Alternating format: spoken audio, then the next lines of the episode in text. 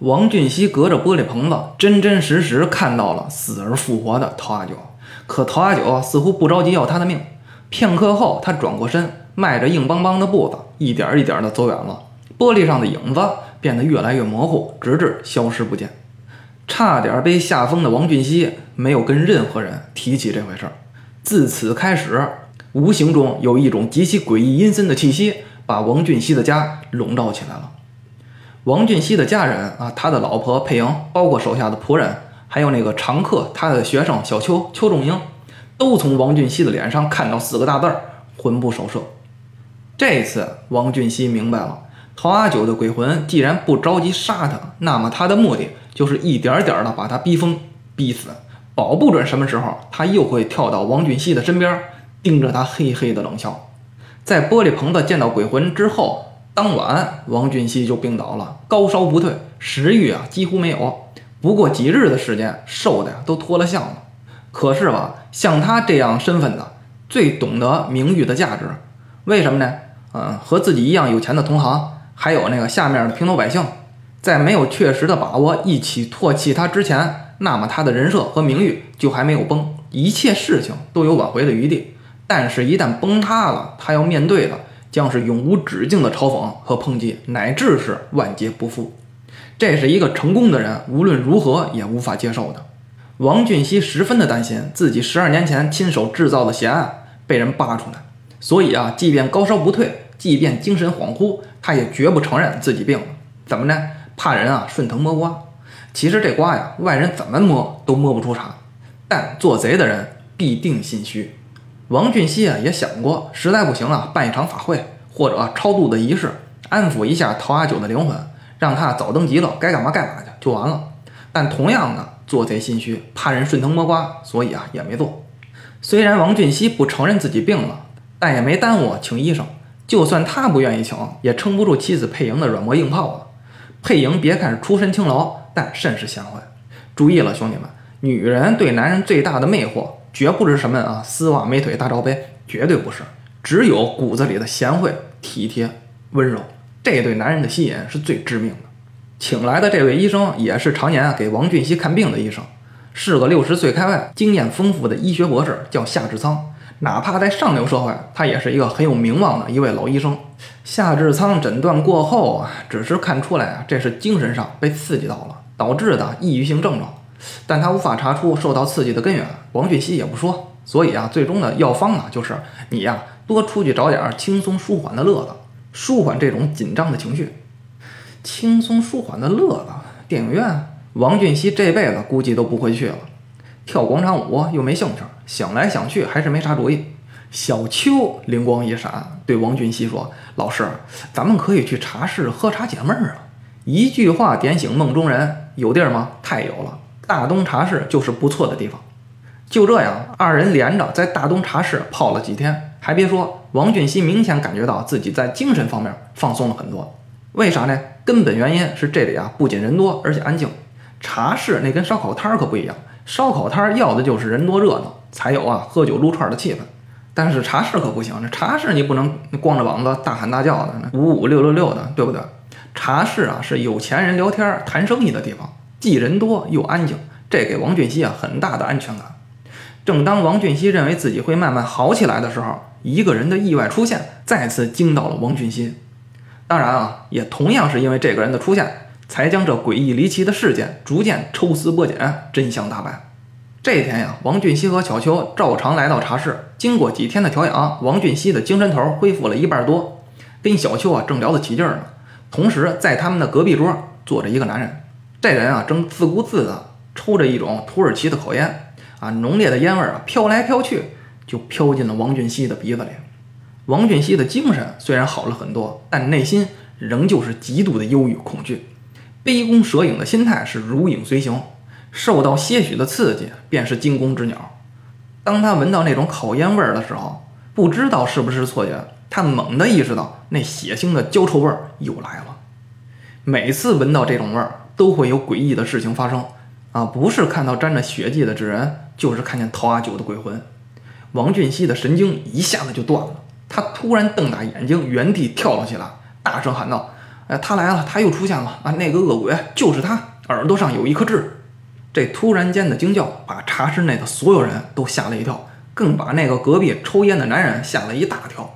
不只是吓了他一大跳，甚至他的脸上露出了极其慌乱的表情，就好像被捉奸在床一样。他也急忙转过头看向王俊熙。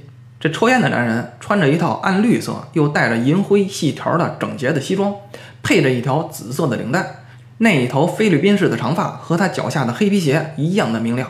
乍一看呀，年龄也不是很大，三十岁出头的样子。不明所以的小邱当时就傻了，以为自己的老师啊突然犯了病了，这急忙搀扶着老师，低着头，匆匆忙忙地走出了茶室。隔壁的男人见状，急忙掏钱结账，夹着帽子和外套，也匆匆跟了出去。王俊熙和小邱已经上了汽车，汽车是扬长而去。那男人看在眼中，急忙掏出怀中的记事本，记下了那辆车的车牌号。第二天上午九点钟左右，在那座法国式的洋房门口啊，也就是王俊熙的家呀，一前一后走来两个人。这两个人都是西装革履，走在前面的是老医师夏志仓，他的手上提着一个黑色的皮包，而后者呢，一手拎着个黑匣子，黑匣子上还挂着一个助听器。这助听器可以说是医生的必备设备，这玩意儿就好比挂在脖子上的牌子啊，牌子上写着啊，我是医生。起初啊，夏医生并没有注意到身后有人。当他快要迈到大门前的石阶上的时候，后面的人快走两步，与他肩并肩，热情地对夏志仓打招呼：“哎，夏医生啊，您早啊！”“哦哦，早早。”夏志仓上下打量着他，一看这穿着呀是同行，暗暗猜想：这王俊熙的病看样子不轻啊。否则也不会同时请来两个医生到府上问诊啊！还没等夏志仓说话，那人又说了：“哎，夏医生，我是于化影医生，我的诊所就距离这里啊不远。您有时间呢，可以随时过来坐一会儿，顺便在医术上我向您这样高医请教一番。”哦哦，你就是于化影啊！啊，久仰久仰。二人说着就已经进了屋了。这夏志仓认识于化影吗？别说认识，这名字都是头一次听到。见面三分熟。互捧的人才是聪明人。王俊熙这次是真的病倒了。当二人迈入这如同小皇宫一样富丽堂皇的卧室时，看到除了病人王俊熙之外，还有两个人，一个是面色憔悴的妻子佩莹，另一个是体魄健壮的青年小邱邱仲英。病人王俊熙躺在床上，用毫无色泽的二目啊盯着天花板，喃喃自语，不知道在说什么。哎呀，声音啊也是软弱无力。其他人也没有注意到王俊熙的喃喃自语，只有余化影医生进来后就立刻支棱起了耳朵。短暂的分辨后，他听出王俊熙在反反复复说着一句话：“啊，我忏悔，我一定会忏悔。啊，我忏悔，我一定会忏悔。”王俊熙并不是神志不清的状态。见老医师夏志仓进来了，他呀还点了一下脑袋，打了声招呼：“哎，夏医生，你来了。”紧接着，无论是王俊熙还是佩莹、小邱。都把目光落在了于化影的身上，表情中啊略微都表现出很诧异。